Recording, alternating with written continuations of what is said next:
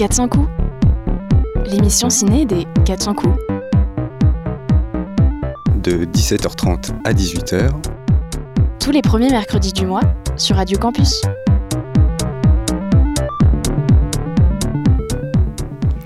Bonjour à toutes et à tous, vous écoutez Les 400 coups, la toute première émission radio des cinémas Les 400 coups. Je suis en compagnie de Georges. Salut Georges Salut Cécile Est-ce que tu peux nous expliquer le principe de cette émission? Alors, nous allons évidemment parler de cinéma, de nos soirées, de nos événements, en somme, partager avec vous toute l'actu des 400 coups.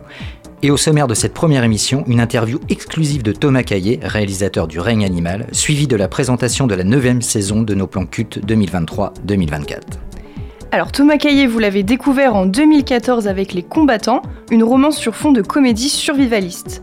Il nous revient avec son second long métrage, Le règne animal, une histoire d'humains qui se transforment en animaux, avec au casting Romain Duris, Paul Kircher et Adèle Exaropoulos. Thomas Caillé interviewé par Claire Lambry, chargée de projet pour le festival Premier Plan, en exclut pour les 400 coups sur Radio Campus.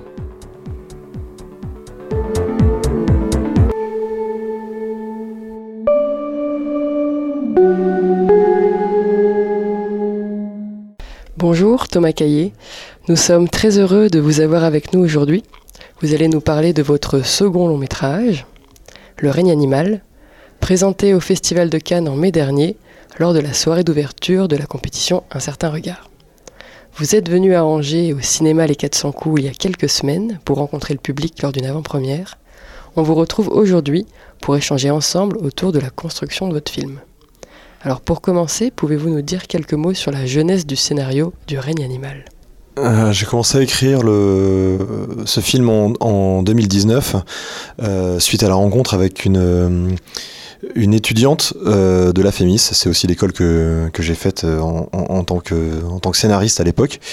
Euh, moi j'en suis sorti en 2011. Euh, Pauline, elle, sortait en 2019. je la rencontre donc sur son scénario de fin d'études dans lequel il y avait, il y avait des, des personnages qui étaient mystérieusement affublés de traits animaux et c'est une idée qui m'a parlé tout de suite, quoi, qui était vraiment au carrefour de, de mes envies d'écriture du moment. J'avais envie de, de parler de, de l'adolescence, la, de, du passage à l'âge adulte, euh, de, transmission entre un père et un fils, et du rapport qu'on entretient euh, avec nos semblables et avec notre environnement, euh, y compris ce, qui est non humain. Donc j'ai proposé ces pistes de réécriture à Pauline et on est parti ensemble à partir de là pour écrire le scénario. Ça a pris deux ans pour trouver l'histoire, les personnages, le ton. Et on a tourné le film en, en 2022, en printemps 2022. Alors en effet, vous le dites, il y a tout ce travail autour de la transformation humaine et de la création animale. Est-ce que vous pouvez nous parler un petit peu de ce travail de pré-production qui a dû être très intense au niveau de la réflexion de ces costumes, de ces effets, etc. Euh, oui, le, travail de concept, de, de, de, de, design a commencé dès le, dès, le scénario. À la fin de la, de la période d'écriture, j'ai commencé à travailler avec un auteur de bande dessinée qui s'appelle Frédéric Peters. Euh, et on a, on a ensemble développé un bestiaire de, dizaines, voire de centaines de, créatures pour voir comment la mutation était possible de, l'humain vers, vers, des espèces animales. On s'est vraiment tout autorisé essayer de comprendre d'où ça partait, si ça partait de l'intérieur euh, du corps vers l'extérieur, si, euh, si ça pouvait impacter une partie et pas d'un corps et pas l'autre, etc. Donc il y a eu des, des, centaines de, de dessins euh, de ça. Et puis de ces dessins-là, on, a, on, est, on est passé à des dessins plus techniques avec des gens qu'on appelle des caractère designers. Euh, dans le métier, voilà, c'est de, de, faire des, des, dessins plus poussés, plus anatomiques, essayer de commencer à, se projeter dans, dans, dans, le réalisme de la fabrication. Euh, parallèlement à ça, euh, on avait commencé le casting, euh, donc on s'inspirait aussi des gens qu'on rencontrait, et y compris les gens qui avaient parfois des, corps hein, particuliers ou des façons d'utiliser leur corps qui étaient particulières. et parallèlement à ça, il y avait aussi un travail assez conséquent de storyboard pour commencer à anticiper sur le non pas non plus sur le, design, mais sur les mouvements, sur la façon dont, dont on met en scène un, un corps différent. donc voilà, à partir de après cette phase là on est passé à une phase plus collective où on a réuni euh, dans un grand atelier tous les tous les chefs de poste du du, tournage. Euh, donc chef d'écho chef euh, chef opérateur euh, ma première assistante le, directeur de casting une scénographe. On avait également un, dessinateur qui mettait en, forme nos, idées. Le le superviseur des effets plateau le superviseur des make-up et costumes un animatronicien un superviseur des effets numériques. Et on a échangé ensemble pendant un mois et demi en huis clos autour de nos problématiques, de nos envies, euh, de nos contraintes, pour essayer de voir quelles, quelles étaient les meilleures technologies pour, euh, pour rendre, euh, pour incarner les, les, les dessins qu'on avait fait. Quoi. donc voilà, c'est le moment où on comprend que par exemple le, le, le maquillage, c'est, ça peut être super beau en, en, en plan serré, que ça vit très bien sur la, sur la peau d'un acteur, que le, les VFX, c'est bien sur les mouvements en plan large, que, le, que les effets plateaux permettent de, de, de filmer des interactions avec le décor qui sont intéressantes, notamment au contact de l'eau ou de la terre etc. Euh, et une fois qu'on a compris euh, tout ça, on a dégagé un certain nombre de règles avec lesquelles on a, on a essayé de construire la cohérence du film. Donc la première chose, c'était de toujours partir du corps des acteurs et d'essayer de faire un maximum de choses avec eux. La deuxième règle, ça a été d'abolir totalement euh, la question des fonds verts euh, et des, du studio. On a essayé de tout faire euh, en décor réel euh, et de la manière la plus réelle possible. Euh, et la dernière chose, ça a été de mixer euh, de manière systématique toutes les technologies. C'est-à-dire ne pas choisir une technologie plutôt qu'une autre, mais les mixer euh, dans chaque plan, dans chaque scène, pour chaque personnage, afin que l'œil du spectateur ne puisse pas s'accrocher à une façon de faire et, deviner le truc. Voilà. Donc ça, ça a été assez long. et ensuite, on est rentré en, on est rentré en tournage. J'oublie que parallèlement à ça, évidemment, les acteurs qu'on avait choisis s'entraînaient pour sculpter leur leur corps, parfois pour, ceux pour, les, pour lesquels c'était nécessaire, euh, mais aussi pour euh, appréhender euh, leur devenir, leur mutation, trouver leur propre créature. Donc il y a eu un travail avec une chorégraphe très long pour tous les personnages du film, toutes les créatures, pour essayer de, de, trouver une nouvelle façon d'être au monde, quoi, une, nouvelle façon d'être en interaction avec un décor, avec des avec des d'autres personnages qui ne soient pas purement humaines. Donc ça passe par l'olfaction, par par une façon de parler qui est différente, euh, euh, par euh, une mobilité qui, qui, change. Donc voilà, un travail sur le long terme et qui, a, on voit, réussi à, à trouver son, son, fil sur toute la construction du film. Au niveau justement de ce casting, donc on retrouve Romain Duris, Paul Kircher, Adèle Exarchopoulos. Est-ce que dès l'écriture, vous avez pensé à eux? C'est pas une règle, mais je pense jamais aux, aux acteurs en écrivant. Euh, je trouve qu'il y a quelque chose de qui peut bloquer parce que les acteurs, je les connais par les films qu'ils font, euh, donc c'est forcément un peu euh, limitant, quoi. Euh, du coup, euh, du coup, non. On a on a fait vraiment les choses dans l'ordre, c'est-à-dire que le, au centre du canevas, il y a ce personnage d'Émile, ce jeune homme qui qui a 17 ans. Donc on a commencé par ça. En plus, c est, ça peut être ça peut être très long les, les castings de, de de jeunes gens qu'ils sont pas forcément identifiés, donc on ouvre toutes les vannes possibles, on fait du casting sauvage, on poste des annonces, on va voir les associations, on fait les sorties de lycée, euh, et puis on, se renseigne aussi auprès de la, profession, des agents, voir s'il y a des gens qui ont été identifiés qu'on qu connaît pas forcément. Il se trouve que Paul Kircher, c'est vraiment le, premier à avoir franchi la, porte du casting. Euh, euh, moi, il n'y a pas vraiment un truc spécial qui m'a plu, tout m'a plu, quoi. J'ai trouvé, je trouvé bouleversant, quoi. Il y a quelque chose de, de un mélange de, fragilité, d'une extrême puissance qui se dégage de lui. Il a il a un rapport de, porosité, de disponibilité à ce qui se passe, à ce qu'il écoute aux autres, qui est, qui, est, qui est déjà très, très, très, très fort, très mûr. Euh, et, euh, et puis il y a quelque chose en lui qui est, qui, est, qui est puissant, qui est explosif, qui est indompté, sauvage. Quoi. Voilà, donc ça, ça, correspondait vraiment à, l'image que, en tout cas, à ce que je cherchais chez le, chez le personnage d'Émile. Donc euh, on, a, on a été assez, euh, assez vite rassuré de l'avoir trouvé. Et, euh, et puis dans, dans, dans ses éclats de rire, il avait un un truc qui me rappelait le rire de Romain Duris dans, dans euh, Le Péril jeune. Donc euh, c'est assez naturellement que j'ai pensé à Romain euh, pour incarner son père.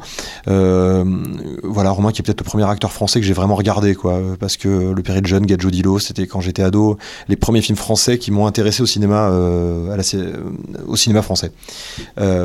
donc voilà, très très heureux de rencontrer Romain qui qui, a adoré le scénario et surtout il y a une il y a eu une magie tout de suite entre les entre les deux euh, parce que ça c'est pas vraiment euh, c'est pas des rapports qui sont faciles à inventer. Le rapport entre un père et un fils on demande à deux acteurs de euh, de, jouer à, à, se à se connaître depuis euh, depuis le depuis la, naissance du, du, fils. C'est c'est pas c'est pas simple. Il se trouve que là en, les filmant avec une une, caméra dans dans les locaux de la production euh, en, au bout de 10 secondes, on, je voyais plus des acteurs, on, on, voyait vraiment un père et un fils euh, évoluer, donc ça, ça a été très simple.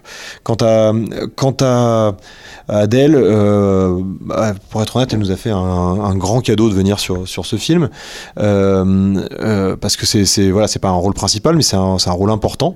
Euh, et voilà, elle, elle donne. moi, je l'ai choisie parce que je la trouve hilarante déjà. J'adore cette actrice. Je trouve qu'elle a un, un naturel euh, incontestable, quoi, une espèce d'aplomb, euh, euh, une, façon d'être qui est qui est qui hyper qui hyper vivante, quoi. Et on en avait besoin pour pour ce personnage de, elle joue une, une, gendarme désabusée, mais qui est peut-être un peu plus consciente que le reste du monde de ce qui est en train de se dérouler dans cette dans ce monde qui devient fou. Et elle a comme ça un humour à froid que je trouve, bah, je sais pas quoi, irrésistible et désarmant. Votre film nous parle de la différence, des normes comportementales et sociétales, sociales, de l'acceptation de l'autre également. Il y a donc un écho très actuel dans les thématiques que vous abordez. Vous souhaitez interroger cette notion de vivre ensemble aujourd'hui? Oui, la, mutation, elle nous renvoie au, regard qu'on qu porte sur la, différence, quoi, euh, en tant qu'individu et en tant que société. Euh, je sais que après les projections du film, on a parlé des, migrants, on m'a parlé des, maladies psychiques, euh, on, m'a parlé de, de, des personnes racisées, on m'a parlé d'un, oui, la, mutation, l'anomalie de cette, mutation, elle, forcément, elle met en, elle pose la question de la norme, quoi. Donc, euh, forcément forcément, elle pose la question du, vivre ensemble. Pour moi, c'est un, un, des thèmes fondamentaux du film. Euh, on assiste à une société, enfin la société dans le film se bascule quoi pendant pendant pendant l'histoire. Il y, a un glissement, il y a un réveil de, pulsions euh, parfois violentes, euh, sécuritaires, euh, de, de, protection. Il y a de la voilà, il y a des réactions de rejet. Il y a aussi des réactions de d'accueil, d'hospitalité. Il y a il y a des gestes d'amour euh, absolu, inconditionnel. Donc euh, tout ça, c'est l'humanité, c'est la biodiversité de l'humain. Euh, de, de, de, la haine pure à, à, à l'amour pur. Euh, et voilà, je trouvais que c'était intéressant de, de, créer cet échiquier, de regarder comment chaque personnage se, se positionne quoi, moralement par rapport à, par rapport à, à ce monde qui bouge. Euh, voilà, et puis je, pense que ça, même cette, ce, cette question de, de, vivre ensemble, pour répondre à votre question, il, déborde même la question de l'humain. Quoi. Il y a la question de vivre ensemble avec, avec un environnement, avec des espèces qui sont pas humaines, avec, avec, avec la nature dans son, dans son ensemble. C'est une frontière finalement assez, euh, assez euh, théorique qu'on a adressée entre nous et tout le reste du vivant. La question, ce qu'interroge cette mutation, c'est aussi ça. C'est comment cette frontière s'efface et comment à un moment on, on, déclare que celui qui était euh, il y a encore quelques temps notre semblable ne l'est plus. Et la nature occupe une vraie place dans votre cinéma, que ce soit pour les combattants, votre premier long métrage, ou dans le règne animal. En quoi est-ce important pour vous, cette place de la nature? Mais j'espère que la nature est importante pour, euh, pour tout le monde. Je crois que sans, elle, on, a, un, on a une, un temps de survie qui est quand même assez limité. Euh, après, euh, le désir de filmer en forêt et de filmer des forêts, je pense qu'il vient de, de l'enfance parce que c'est la même forêt hein, d'ailleurs dans les combattants et dans, et, dans, et dans le règne animal. En tout cas, c'est à peu près la même zone géographique. C'est les Landes de Gascogne et c'est une forêt dont moi je suis tombé amoureux à 10 ans quand j'ai déménagé dans, la, dans cette région-là. Et je pense que j'ai eu la la, chance de, voilà, de, de découvrir euh, cette, euh, cet espace, euh, ces espaces, ces, ces ciels d'immensité, ces forêts qui semblaient infinies, à un moment où, où l'imaginaire fonctionne à plein. Quoi. Quand on a, je me souviens d'avoir 10 ans, être à l'arrière de la voiture de mes parents et, et, m'imaginer déjà des tas d'histoires. Je pensais que, que ces, forêts, elles étaient pleines de mystères, quoi, donc il pouvait potentiellement tout, tout arriver. Et peut-être un dernier mot sur la musique qui accompagne brillamment votre récit. Pouvez-vous nous parler rapidement peut-être du développement de la bande originale du film? Alors, euh, le, le, scénario, on l'a commencé en 2019, mais quelques six mois plus tard, on était confinés. Et quand on j'étais en train d'écrire la première version dialoguée du film. Euh, à ce moment-là, mon, mon, producteur a eu la bonne idée de m'envoyer un lien vers le premier album, c'est un EP de, de, quatre titres d'un artiste qui s'appelle Andrea Laszlo De Simone, qui est italien. le l'EP s'appelle Immensita. je conseille à tout le monde de l'écouter, c'est absolument sublime. Il y a quatre titres, c'est quatre chefs-d'œuvre absolus. J'ai écouté ça de manière exclusive pendant pendant deux mois ou trois mois. Je pense que j'ai rien écouté d'autre. Euh, ces quatre titres, je me levais avec et ensuite j'allais écrire. Euh, donc ça a vraiment imprégné le récit. Euh, je sais pas exactement de quoi ça me parlait. Ça me parlait de, j'avais l'impression que c'est une déclaration d'amour vers un monde plus grand. Cette, chanson Immensita. je l'ai fait traduire plus tard par, mon monteur qui parle qui italien. Il m'a dit que qu'en fait il parlait de ses enfants. C'était une déclaration d'amour à ses enfants. Ça me semble finalement assez logique que, que ça puisse être l'un et l'autre d'ailleurs alternativement. en tout cas, quand on a euh, fini l'écriture, c'est quand même assez naturellement qu'on s'est tourné vers Andrea pour euh, voir s'il était, euh, s'il était chaud pour faire une, pour faire BO, parce que c'est sa première BO. on lui a envoyé des des séquences montées euh, et il a fait des tests quoi. Et ça a été très rapidement euh, hyper euh, concluant pour pour moi parce que euh, c'est il a quelque chose d'un homme orchestre euh, tout est tout est très analogique tout est tout est fait à la main donc c'est c'est c'est de la musique c'est de la musique vivante quoi. Il il, il les, les par exemple les pulsations là le rythme c'est est produit avec sa propre respiration donc on entend on entend du souffle on entend des battements de cœur on entend des des sifflements euh, et puis par-dessus des cordes, beaucoup de guitare. Je voulais, je voulais qu'il y, ait ça, qu'il y ait du bois, qu'on sente le. Euh, c'était cohérent avec l'idée de tourner en forêt. Quoi. Il fallait qu'on entende des, des, instruments, euh, des instruments, instruments en bois. et il y a des vents aussi. et je crois que c'est à part la clarinette qui joue pas lui-même, il joue absolument tous les instruments de, de la BO. donc voilà. Et puis il, a ce talent dingue d'être un, grand mélodiste, c'est-à-dire qu'il produit beaucoup avec peu de notes ces compositions, elles prennent énormément de place. Quoi, voilà. elles, sont, généreuses, elles sont amples.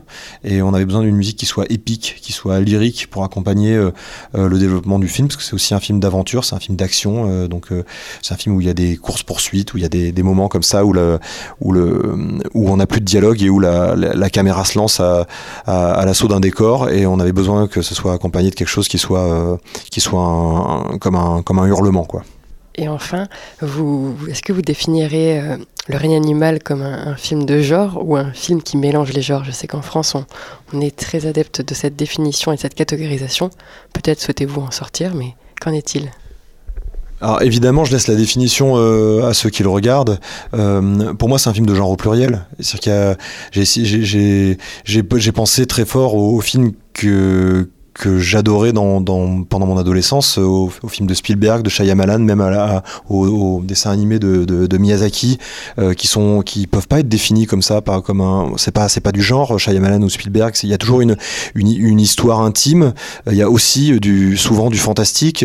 Il y a il y a des mondes qui se rencontrent. Il y a des il y a des scènes qui sont drôles, il y a des scènes qui sont euh, qui font peur. Euh, voilà, j'espère qu'il y a tout ça. J'ai longtemps défini moi comme un film d'aventure parce que justement ça évitait cette question-là. C'est que dans un film d'aventure, tout, tout, peut se produire.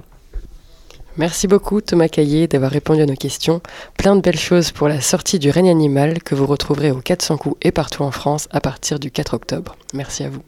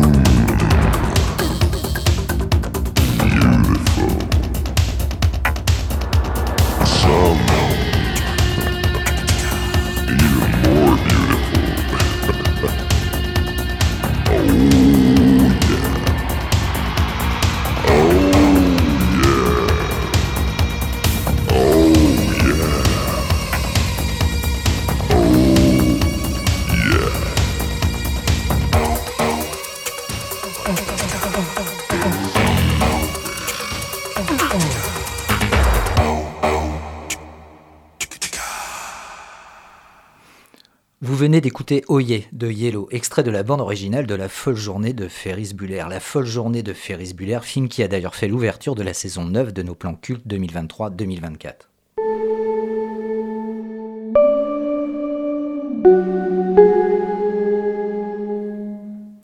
Alors Cécile, est-ce que tu peux nous dire quelques mots sur les plans cultes? Alors, Les Plans Cultes, c'est une sélection de films choisis par l'équipe des 400 coups, à découvrir ou redécouvrir sur grand écran. La notion de culte est évidemment totalement subjective, mais ce qui est sûr, c'est que chacun de ces films nous a marqués d'une manière ou d'une autre. Cet événement est parrainé depuis 8 années consécutives par Xavier Le Herper, journaliste et critique cinéma. Il nous a fait le plaisir de présenter cette nouvelle saison en compagnie d'Anne-Juliette Jolivet, ancienne programmatrice des 400 coups. Retour sur cette soirée d'ouverture. Merci Anne-Juliette de sortir de ta retraite pour m'accompagner juste pour la présentation Ah, de coup, ces hein. plans cultes 9e édition. Je ne sais pas ce que nous réserverons les 10 ans l'année prochaine, mais déjà cette année, c'est du très lourd. Alors, euh, Je n'y suis pour rien pour une fois. eh ben, donc c'est pour ça que c'est bien. Voilà. Maintenant que tu Ah, me le dis, bien. maintenant que tu me le dis, voilà, je fais la différence. Alors, euh, le 10 octobre. Allez, vas-y. Ah bah tu te débrouilles maintenant. Ah bah non Alors. Délivrance de John Boorman. Alors oui, ça effectivement, euh, c'est c'est pile poil la définition du film culte. C'est un film qui a vraiment euh, marqué l'histoire du cinéma. John Boorman est un grand cinéaste qui n'est plus en activité mais qui est toujours en vie, si je ne dis pas de bêtises. Et Délivrance est un film euh, assez violent euh, et qui, à mon avis, mérite d'être revu en 2023 avec tous les complotistes, les survivalistes, les fous un tout petit peu de la nature qui reviennent en nombre, euh, les fanatiques. Je pense que Délivrance, malheureusement, pour de très bonnes raisons cinématographiques, mais pour de mauvaises raisons idéologiques, est un film encore de terrible actualité. À vous, chère Juliette. Donc, euh, c'est ça mon rôle, je donne les titres. Non, pas du tout. On fait, on Ah, fait. Parce que moi, je, je, je, euh, suis pour rien dans cette sélection, donc je donne les titres. Euh, ensuite, vous avez donc l'épouvantable soirée. Donc ça, c'est un rendez-vous euh, le 31 octobre. Hein, c'est sans doute ça, bien sûr. Donc Une nuit en enfer. Il y a deux films dans la soirée. Le premier, Une nuit en enfer, ce qui sera suivi de Vampire en toute intimité. Le premier, c'est Robert Rodriguez, qui à l'époque était le compagnon de route de Quentin Tarantino, et qui reste plus fréquentable que Tarantino, mais ça, c'est très personnel. Et, enfin, non, pas le dernier, Hypnotique, c'est une, une horreur. Mais, euh, et Vampire en toute intimité de Taika Waititi, qui est un film inédit en salle. Ah oui, d'accord. Oui, absolument. Voilà. Comme je suis un peu larguée maintenant, je me disais, il me semble pas que je le connaisse, mais. euh, Alors ensuite, il y aura la trilogie Cornetto du nom de la glace, je présume, je ne sais Oui. pas. Oui, c'est d'accord. Parce que dans chacun des trois films, Absolument. bon, je dis pas en fait, vous verrez, vous comprendrez pourquoi quand vous les verrez. Mais on va Donc, donner quand les vous titres. verrez Shaun of the Dead, Absolument. Hot, Hot Fuzz. Fuzz et The World's End, Vous comprendrez pourquoi c'est une trilogie Cornetto, mais c'est aussi une trilogie parodique de cinéma de genre. je croyais allait dire, vous comprendrez pourquoi vaut mieux pas que je parle en anglais que ce. non, bref. Ah, John Hawaii? Non, non. Bon, Ensuite, le 12 décembre. soirée Alien. Alien, Alien. Aliens, bah, Alien en premier, Aliens ah bah en deuxième. On va essayer effectivement de faire ça dans l'ordre chronologique. Voilà. Voilà. Alien, le truc qui vous donne pas du tout envie de manger après le film. Vous savez, quand le monstre sort du ventre comme ça, mais à peu près une petite semaine à s'en remettre, suivi de Aliens, le retour de James Cameron. Tu es très sensible, Xavier, quand même. J'ai toujours été un garçon extrêmement délicat. j'adore Ouais, ça, moi. Alors, après, on arrive au mois de janvier, donc tu- c'est ça que tu disais? Bah écoute, après le 12 décembre, absolument, le mardi 9 janvier à 20h, il y aura Fargo de Ethan et Joel Cohen, des frères Cohen, la quintessence du film noir, dont une série a été tirée. dont une série d'anthologie, puisque la première saison était effectivement basée sur le film et qu'ensuite elle Ah oui. s'en est affranchie, ce qui est le principe des séries d'anthologie, effectivement, mais c'est vraiment la quintessence du travail euh, des frères Cohen. C'est très précis, c'est très méticuleux en termes de mise en scène, et c'est porté par un humour noir absurde Mm. qui ravira les gens comme moi qui n'ont aucune forme de morale. Alors après, on va rire et on va danser À la soirée et on des va amoureux. s'émerveiller. Euh, pour la Saint-Valentin, vous vous êtes tapé Dirty Dancing, mes pauvres, l'année dernière. Et là, c'est Grease. Et là, c'est Grise, voilà. Alors évidemment, euh, vous venez avec le deuxième degré et la parodie, hein, et le perfecto. Mais je crois que je préfère encore Grise quand même. Met pas à la barre Mais c'est peu, voilà, bon, c'est pas grave, Voilà. c'est ta soirée ce soir, Mais toutes les voilà, soirées ne absolument. seront pas les tiennes. Alors là, en revanche, Ah. je reviens Ah, absolument pour le 12 mars. Ouais, absolument. Cinémanga avec Ghost in the Shell, bon, bah, ça, on, on ne raconte même plus euh, tellement c'est c'est culte, cultissime, quoi. Puis, euh, en termes Non, de mise en hein. scène, c'est absolument magnifique. C'est Mamoru Oshii qui a mis en scène. Et puis après, bah, moi, c'est un, Paprika. peut-être un des cinq metteurs en scène au monde que je préfère, Satoshi Kon, Ah oui. qui nous a quitté extrêmement précocement. C'est un dieu de l'animation japonaise. Mais vraiment, je pense, et on a eu quelques très très beaux moments ici, comme Akira. Mais Satoshi Kon et Paprika, c'est quand même, c'est voilà, si vous avez l'occasion de, de voir les autres films comme euh, Millennium Actress par exemple, vous verrez à quel niveau de cinéma et d'intelligence cinématographique Satoshi Kon a quand même porté, hissé les couleurs de l'animation nippone. Le 16 avril, on reste un tout petit peu dans le Japon. Je suis perdu. Hum, un petit peu le Japon avec Ghost Dog, la voix du samouraï. Ah, mais tu me dis le 7 avril, j'entendais le 7 avril. Non, le 16 avril. Avec le l'âge, 16 j'entends moins avril. bien, Ah désolé. Alors, là 16 là. avril, euh, Ghost Dog. Ah bah ouais, ça c'est. Alors ça, je sais que Laurent, il adore. Je sais pas où il est. Laurent, il adore. Moi aussi, c'est un Bah, c'est film. magnifique. Ouais, c'est magnifique. c'est- graphiquement, tout. c'est Bon, ah, tous les films sont magnifiques. euh, Ça a l'air bête de dire ça, mais non, s'il y en a un quand même là, euh, c'est d'une élégance avec une. Ouais, et puis énorme, il, revisite le film de samouraï, puisque c'est quand même clairement un hommage Poétique. aussi, de manière absolument magistrale Ouais. et politique aussi. Et puis on terminera bah, par effectivement un film Scorsese. incontestablement réussi, remarquable. Casino le 14 mai en plein Cannes. Voilà. Presque. ouais. Mais vous aurez bien raison d'être là et pas à Cannes. Et ce sera la fin de cette neuvième édition, Ouais. en attendant la dixième.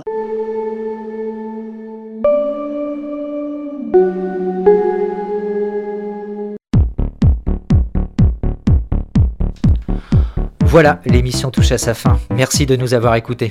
Retrouvez toute la programmation des 400 coups sur www.400coups.org et sur nos réseaux sociaux. D'ici là, courez dans les salles. On se retrouve le mois prochain sur Radio Copus Angers.